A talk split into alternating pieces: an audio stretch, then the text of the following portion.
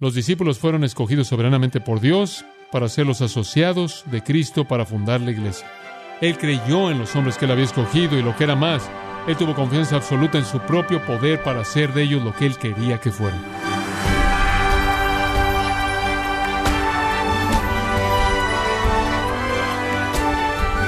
Bienvenido a esta edición de Gracia a vosotros con el pastor John MacArthur.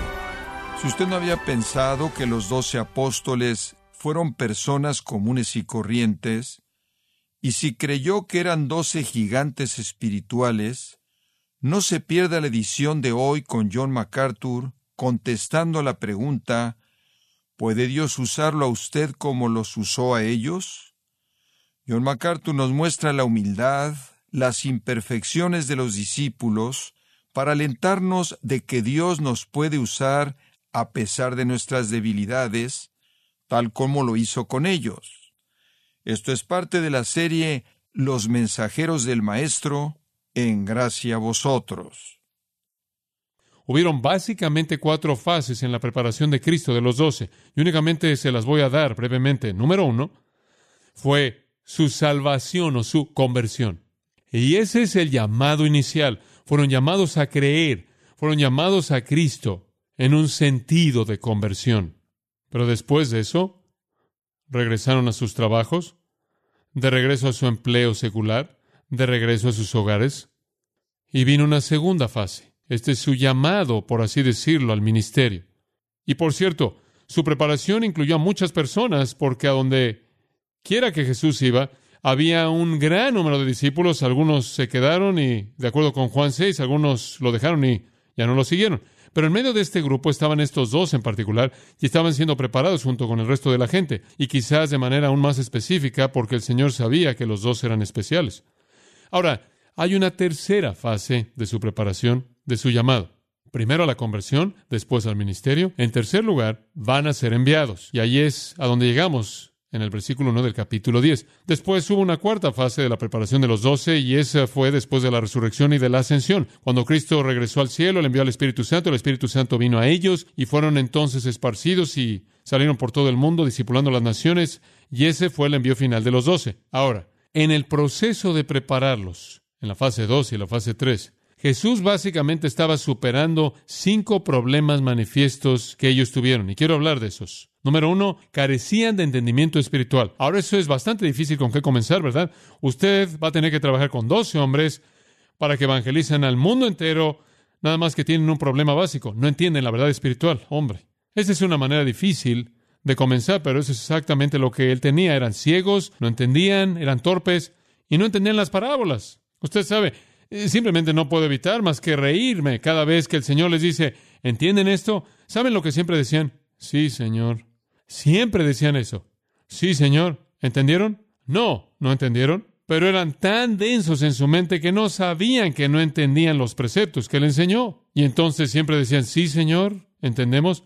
No entendían las parábolas, no entendían los preceptos que enseñaba. Era tan difícil poder sobrepasar los prejuicios y sus actitudes preconcebidas. Pedro le dijo en el 15:15, explícanos esta parábola. Y Jesús le dijo, ¿Acaso también ustedes no tienen entendimiento? Digo, ¿todavía no entienden? Cierta frustración ahí, ¿no es cierto? Él los reprendió. ¿Todavía no lo han entendido? La primera clase que tomé en el seminario fue una clase muy difícil. Y nunca olvidaré esa clase. No lo entendía, ni siquiera entendía el vocabulario. Estaba tomando hebreo y griego y todo lo demás al mismo tiempo, y tenía 18 unidades en mi primer semestre, y no podía. Estaba tratando de escuchar a todas estas voces todo el día.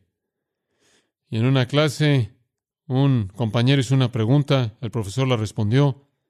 El profesor tenía mucha prisa de cubrir muchas cosas y nadie realmente sabía de qué estaba hablando, pero él tenía que enseñárnoslo. Y realmente no estábamos escuchando, poniéndole mucha atención. Y otro hombre levantó su mano e hizo la misma pregunta, que él acababa de pasar cinco minutos respondiendo. Oh, él le dijo, Señor, si usted no puede hacer una pregunta más inteligente, entonces no haga una pregunta. Acabo de responder esa pregunta. Bueno, el resto del grupo, en cierta manera, hizo... Ahí se quedó. Nadie hizo ninguna pregunta después de eso y fue una gran lección acerca de escuchar. Fue una gran lección acerca de tomar notas de lo que estaba pasando y nuestro Señor está diciendo lo mismo. Ahora sé de dónde ese maestro consiguió el modelo. ¿Quieres decir que todavía no entiendes eso? Tienen que aprender a escuchar y percibir. En Lucas 18, simplemente para mostrarle cómo esto sigue a lo largo de todo el tiempo, más adelante en su tiempo juntos, Él los apartó, versículo 31 de Lucas 18, Él dice, aquí vamos a Jerusalén, y todas las cosas que están escritas por los profetas acerca del Hijo del Hombre se cumplirán. Ahora, eso debería haber sido una pista ahí. Todas las cosas escritas por los profetas acerca del Hijo del Hombre van a ser cumplidas. Hombre, entendemos eso, podemos entenderlo.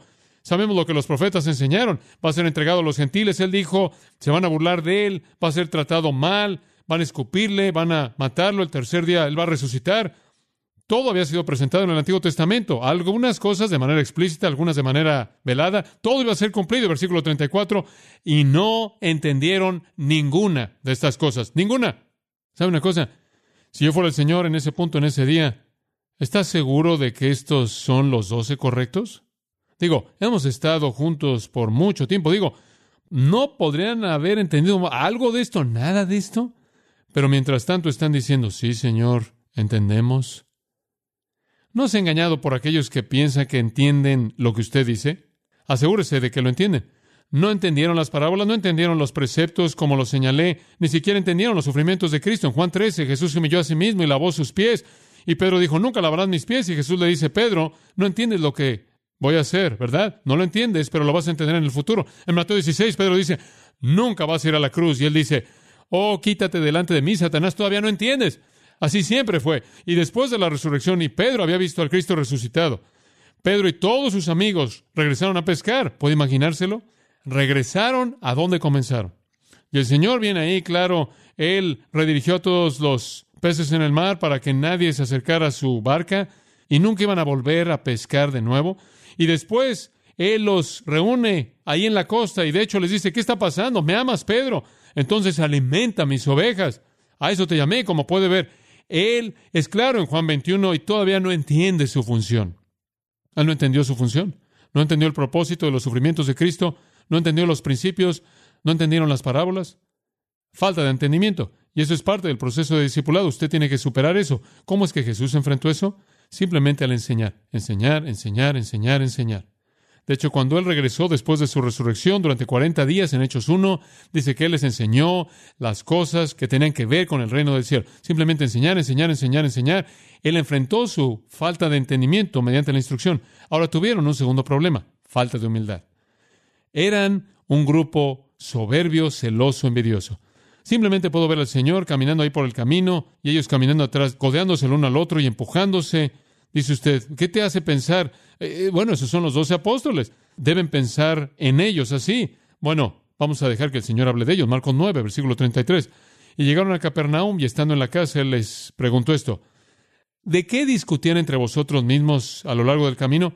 ¿Por qué estaban peleando ustedes atrás de mí? Y como puede ver, él sabe que ellos están peleando allá atrás. ¿Qué estaba pasando? Y ellos se callaron. Ellos se cerraron porque habían estado discutiendo entre ellos, escucha esto, ¿quién sería el más grande? Muy lindos, ¿verdad?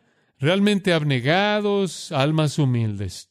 Y todo el tiempo que nuestro Señor está caminando, están allá atrás peleando acerca de quién va a ser el más grande. Y Él los sentó y trajo a un pequeño niño y les dio una lección de humildad. Uf, qué reprensión. Observe Mateo 20. Ahora, el argumento realmente se encendió acerca de quién iba a ser el mayor y Jacobo y Juan tuvieron las suficientes anagallas como para meter a su mamá en el asunto. Y entonces, en Mateo 20, versículo 20, después vino a él la señora Zebedeo, y ella tiene a sus hijos. Y claro, ellos lo adoraron primero porque usted siempre hace eso cuando usted quiere algo. Y él le dijo a ella, ¿qué quieres? Ella le dijo, concede que estos mis dos hijos se sienten el uno a tu diestra y el uno a la izquierda en tu reino. Bueno, quiero decirle que eso es bastante osado. Digo, ellos querían esto tanto que no tuvieron la valentía de pedirlo e hicieron que su mamá lo pidiera y ahí están al lado de ella, junto a su mamá, mientras que ella pide esto tan ridículo y egoísta. Jesús respondió y dijo, no sabes lo que pides. Pero eso era típico, no sabían lo que habían oído, entonces, ¿cómo iban a saber lo que pidieron? Dice, ¿podéis beber de la copa que yo beberé y ser bautizados con el bautismo con el que soy bautizado? Y le dijeron, ¿qué? ¿Sí podemos? Claro, claro, que podemos enfrentar cualquier cosa. Claro que podemos. Y él les dijo, muy bien, van a beber de la copa que voy a beber y van a ser bautizados con el bautizo que voy a ser bautizado. Pero el sentarse a mi derecho, a mi izquierda, y de lo que él está hablando era martirio, persecución. En el caso de Jacobo, martirio. En el caso de Juan, persecución y exilio. Van a enfrentar el dolor y el sufrimiento y la angustia, nada más que no van a obtener el asiento derecho izquierdo, porque no es mío darlo. Y después, versículo 24, cuando los diez oyeron esto, estaban enfurecidos. ¿Por qué? Porque no toleraban una soberbia así, no, porque ellos se les adelantaron a los otros diez. Les hizo enojar que Jacobo y Juan iban a obtener esos lugares y no ellos. Su indignación no era justa, era egoísta. Y él les dice, hombre, ustedes están confundidos acerca de lo que significa ser un líder. Versículo 27. El que quiera ser el mayor entre ustedes sea su qué? Su siervo. Están equivocados. Y entonces les tuvo que enseñar, y eso usó a sí mismo como un ejemplo. El Hijo del Hombre no vino para ser servido, sino para servir y dar su vida en rescate por muchos. Ahora, él tuvo que enfrentar su falta de humildad. ¿Cómo hizo eso? Creo que lo hizo al darles una demostración de su propia humildad. Él se asemejó a un pequeño niño en Marcos 9. Él se asemejó a sí mismo aquí a un siervo. En Juan 13 lavó sus pies y después les dijo, deben hacer en amor esto el uno al otro como yo lo he hecho con ustedes, ¿verdad? Un nuevo mandato, os doy, amados los unos a otros como yo os he amado. En otras palabras, Él enfrentó, Él superó su falta de entendimiento mediante la instrucción y Él superó su falta de humildad mediante el ejemplo. Él usó un ejemplo de su propia vida como una herramienta de enseñanza. Tuvieron un tercer problema. Tuvieron una falta de fe, lo cual es bastante severo si usted va a estar en el ministerio, si usted no cree en Dios. Tuvieron una falta de fe una y otra y otra vez. De hecho, probablemente la frase más común que él jamás les dijo fue esta, oh hombres de qué? De poca fe. Él hizo tantas cosas y aún así no lo vieron. De hecho, en Marcos 4:40 les dice, ¿cómo es que no tienen fe? ¿Cómo es que puede ser que después de todo esto todavía no creen? ¿Cómo puede ser? ¿Cómo puede ser? ¿Cómo enfrentó su incredulidad? Mediante milagros, mediante obras poderosas, mostrándole su poder una y otra vez, y de hecho, los milagros, voy a ser muy honesto con usted, creo en mi corazón que hizo los milagros primordialmente para los discípulos, no para las multitudes. Eran secundarios. Los discípulos necesitaban estar seguros y estar con la confianza plena, necesitaban saber que la resurrección realmente sucedió, les apareció y les apareció a ellos una y otra vez y permitió que lo tocaran, lo sintieran y lo vieran. Tenían que saber, y él se mostró a sí mismo hechos uno mediante muchas pruebas indubitables. Entonces superó su falta de entendimiento con enseñanza, superó su falta de humildad con ejemplo, superó su falta de fe mediante milagros y obras poderosas. Todo esto fue parte del proceso de enseñanza. Tuvieron un cuarto problema: falta de compromiso. Falta de compromiso. Ellos decían: Nunca te dejaremos, mientras que todo el mundo te puede dejar, dice Pedro: Nunca te dejaré, nunca te negaré. Oh, realmente se excedieron. Pero cuando enfrentaron la crisis de esa hora terrible, se fueron. Y Pedro estaba negando, y Judas estaba traicionando, y los otros diez simplemente se dividieron y se salieron de ahí. No pudieron enfrentarlo, se fueron. Habían hablado mucho. En Lucas 5:11, ¿sabe lo que dice? Cuando él llamó a sus discípulos, dejaron todo. ¿No es eso interesante? Cuando él les llamó, dejaron todo. En Marcos 14:50 dice, todos se fueron. Se fueron. Desertaron a Cristo cuando vieron las espadas y las linternas y a los romanos. Cuando comenzaron a oler muerte, se salieron. Oh, sí, pensaban que iban a estar bien, pero no lo estaban. ¿Cómo es que Jesús enfrentó eso? Lucas 22, 31. Simplemente me encanta esto. Pedro es el problema en su negación. El Señor dice, Simón, Simón. Él lo llama por su nombre antiguo porque estaba actuando como era antes. Simón, Simón, escuche esto. He aquí, Satanás ha deseado teneros para que puedas sacudirlos como trigo. Él quiere probarte, Pedro, y vas a huir, y vas a negarme. Pero aquí está el remedio. Pero yo he orado por ti, que tu fe no falle. ¿Se puede detener ahí? ¿Cómo es que Jesús enfrentó su falta de compromiso? Él lo enfrentó mediante la oración. He tratado de discipular hombres en mi vida hombres con una falta de entendimiento y he tratado de trabajar con eso al enseñarles, hombres con una falta de humildad. Y he tratado de trabajar con eso al tratar de demostrar el espíritu correcto. Hombres con una falta de fe y he tratado de superar eso al mostrarles de manera dramática el poder de Dios. Y hombres con una falta de compromiso. Y he tratado de enfrentar eso mediante la oración por ellos. Un quinto problema que tuvieron fue una falta de poder. Eran impotentes, carecían de poder, eran débiles, inútiles. Para una ilustración de eso ya hay muchas, pero una sería Mateo 17.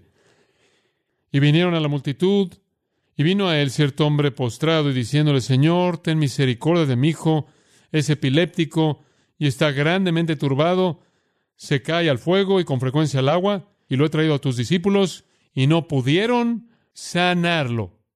Ahora, han estado ya afuera tratando de hacer lo que pueden hacer, pasando por todo el ritual, pero nada pasa. Jesús respondió, oh generación incrédula y perversa, ¿cuánto tiempo estaré con vosotros?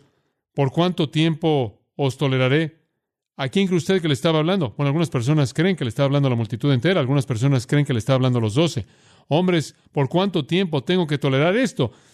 Traédmelo aquí. Jesús reprendió al demonio y salió de él. Y el hijo fue curado esa misma hora y después vinieron los discípulos a Jesús en privado y le dijeron, ¿por qué no pudimos hacer eso? Y Jesús les dijo, ¿por su qué? Por su incredulidad. Si tuvierais la fe de una semilla de mostaza, podríais mover una montaña. Y sabrán que cosas como esta únicamente suceden mediante la oración y el ayuno. Gran fe, oración intensa. Eran impotentes, no tuvieron poder. ¿Cómo enfrentó él eso? Creo que él enfrentó eso de una manera maravillosa. En Juan 20 él dice, él exhaló sobre ellos y dijo, recibí del Espíritu Santo. Y en Hechos 1.8 dice, y cuando el Espíritu Santo venga, recibiréis poder. Escuche, es muy simple.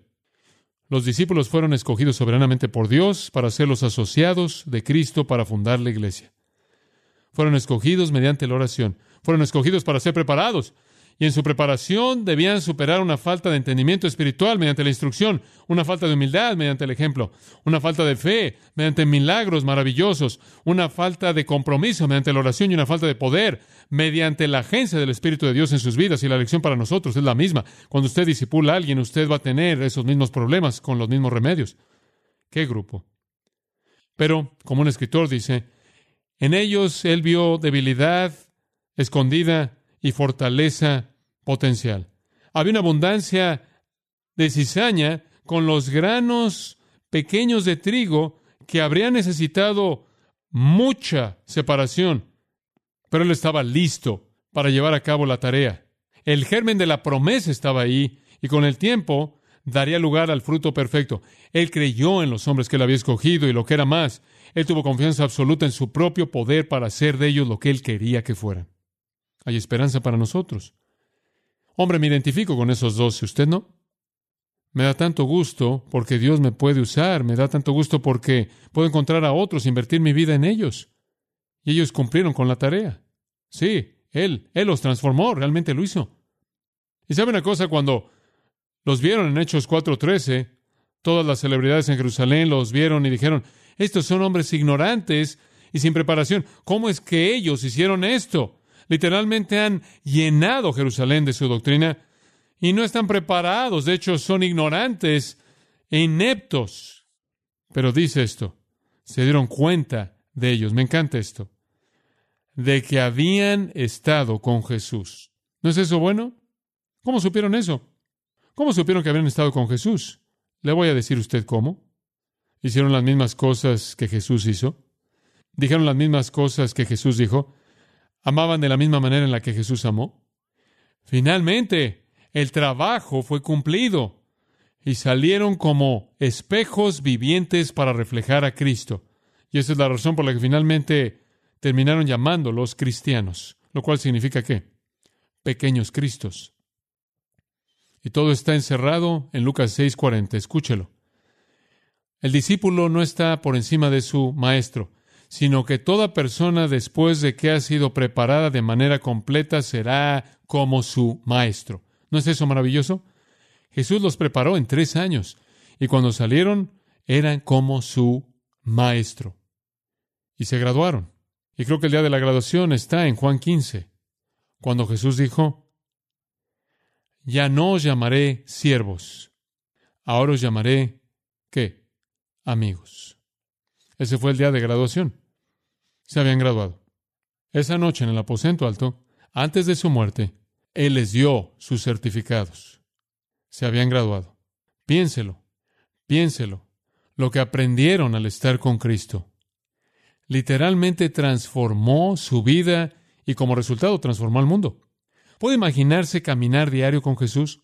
¿Puede imaginarse oír su sabiduría sin paralelos? Todo lo que él dijo fue perfectamente sabio absolutamente verdad. ¿Puede imaginarse estar con alguien que nunca perdió su control, nunca se enojó, sino que se enojó de manera justa por cosas que le quitaban la gloria a Dios? ¿Puede imaginarse estar con alguien que no le preocupaba absolutamente nada por sí mismo, sino siempre se entregó a sí mismo al resto de la gente? Estar con alguien quien estaba totalmente consumido, literalmente con desgastarse de fatiga por cumplir la voluntad y el trabajo de otra persona. ¿Puede imaginarse estar con alguien que podía amar a cualquier persona y a todo el mundo? Alguien que podía resucitar a los muertos y sanar a los enfermos y darle vista a los ciegos y oído a los sordos.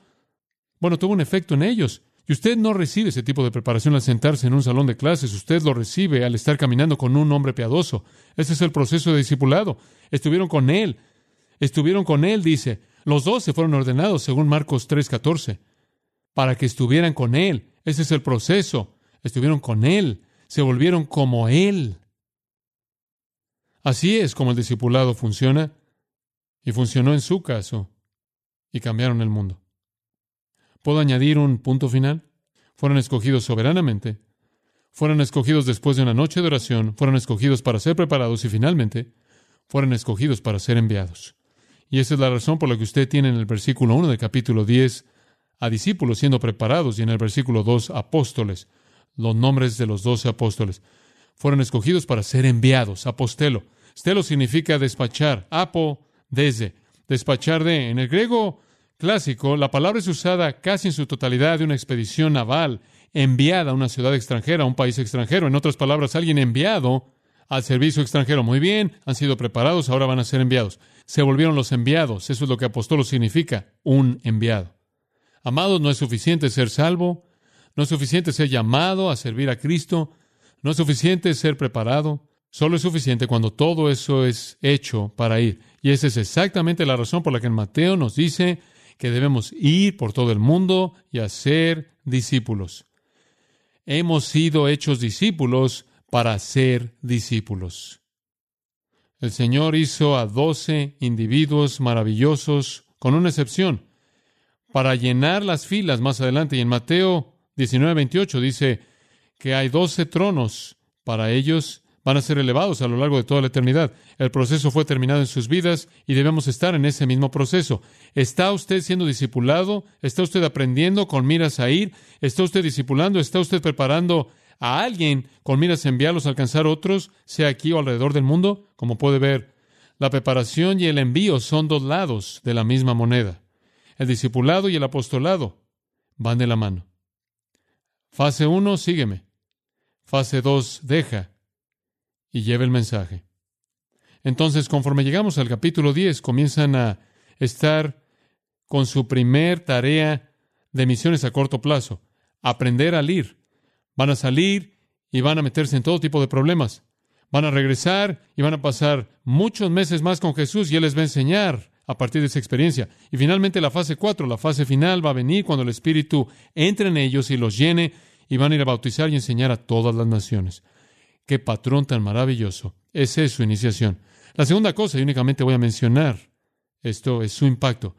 Cuando salieron tuvieron un impacto, dice en el versículo 1. Tuvieron autoridad o exusía, lo cual significa el derecho de tener poder sobre los espíritus inmundos para expulsarlos y sanar todo tipo de enfermedad y todo tipo de dolencia. ¿Por qué? Porque eso demostraría que eran de Cristo, porque estaban haciendo las mismas cosas que él hizo. Y usted puede seguirlos a lo largo del libro de los Hechos. ¿Y qué están haciendo? Echando fuera demonios, sanando a los enfermos. Tuvieron un impacto. Hicieron la misma cosa que Jesús hizo. Jesús echó fuera demonios, Jesús sanó a los enfermos, manifestaron el mismo tipo de poder del reino que Jesús manifestó. Y entonces estuvieron ligados de manera inseparable con Cristo y tuvieron un impacto tremendo. Voltearon de cabeza a Jerusalén y voltearon al mundo entero de cabeza y a donde quiera que fueron, hubieron problemas. Y la gente se convirtió debido a su impacto. Oremos. Padre, gracias por mostrarnos cómo Jesús discipuló a hombres, cosas que él pudo superar en su poder y cómo él lo hizo. Que aprendamos de esto. Que nos veamos a nosotros mismos en el proceso de ser aprendices, mácetes, a punto de convertirnos en apóstoles, apóstolos, siendo preparados para ir, para ser enviados. O no en alguna forma oficial, no en alguna manera como esos dos especiales para quienes están reservados los doce tronos, no obstante, para ser enviados. Prepáranos, Señor, y ayúdanos a preparar otros. Envíanos y ayúdanos a enviar a otros, para que la obra pueda continuar, la que tú comenzaste. Que disipulemos a todas las naciones, bautizándolas en el nombre del Señor Jesús y enseñándoles a guardar todas las cosas que Él mandó.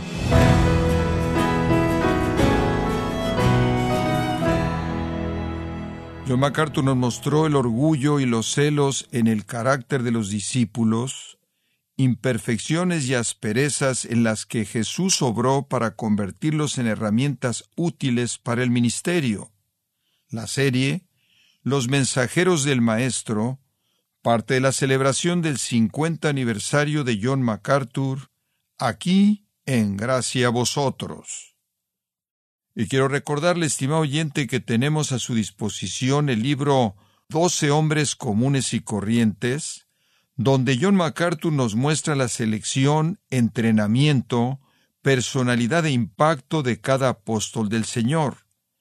Puede adquirirlo en nuestra página en gracia.org o en su librería cristiana más cercana. También le comento que puede descargar todos los sermones de esta serie los mensajeros del Maestro, así como todos aquellos que he escuchado en días, semanas o meses anteriores, en gracia.org. Si tiene alguna pregunta o desea conocer más de nuestro ministerio, como son todos los libros del pastor John MacArthur en español, o los sermones en CD, que también usted puede adquirir, Escríbanos y por favor mencione la estación de radio por medio de la cual usted nos escucha en gracia a vosotros. Es importante conocer no solo el país y ciudad de donde usted nos escucha, sino también la radio. Para quienes contactan nuestro ministerio por primera vez, pueden solicitar una copia del mensaje de promoción sin costo alguno, un mensaje por oyente únicamente. Si usted vive en los Estados Unidos o Puerto Rico, escríbanos a Gracia Vosotros, P.O. Box 4000, Panorama City, California 91412. O puede escribirnos a través del siguiente correo electrónico radio arroba Le damos las gracias por su tiempo y sintonía en nombre del pastor John MacArthur y del personal. Y le comento que estamos orando para que Dios continúe extendiendo su gracia en usted mientras nos acompañe en la próxima edición para continuar desatando la verdad de Dios un versículo a la vez, aquí en gracia a vosotros.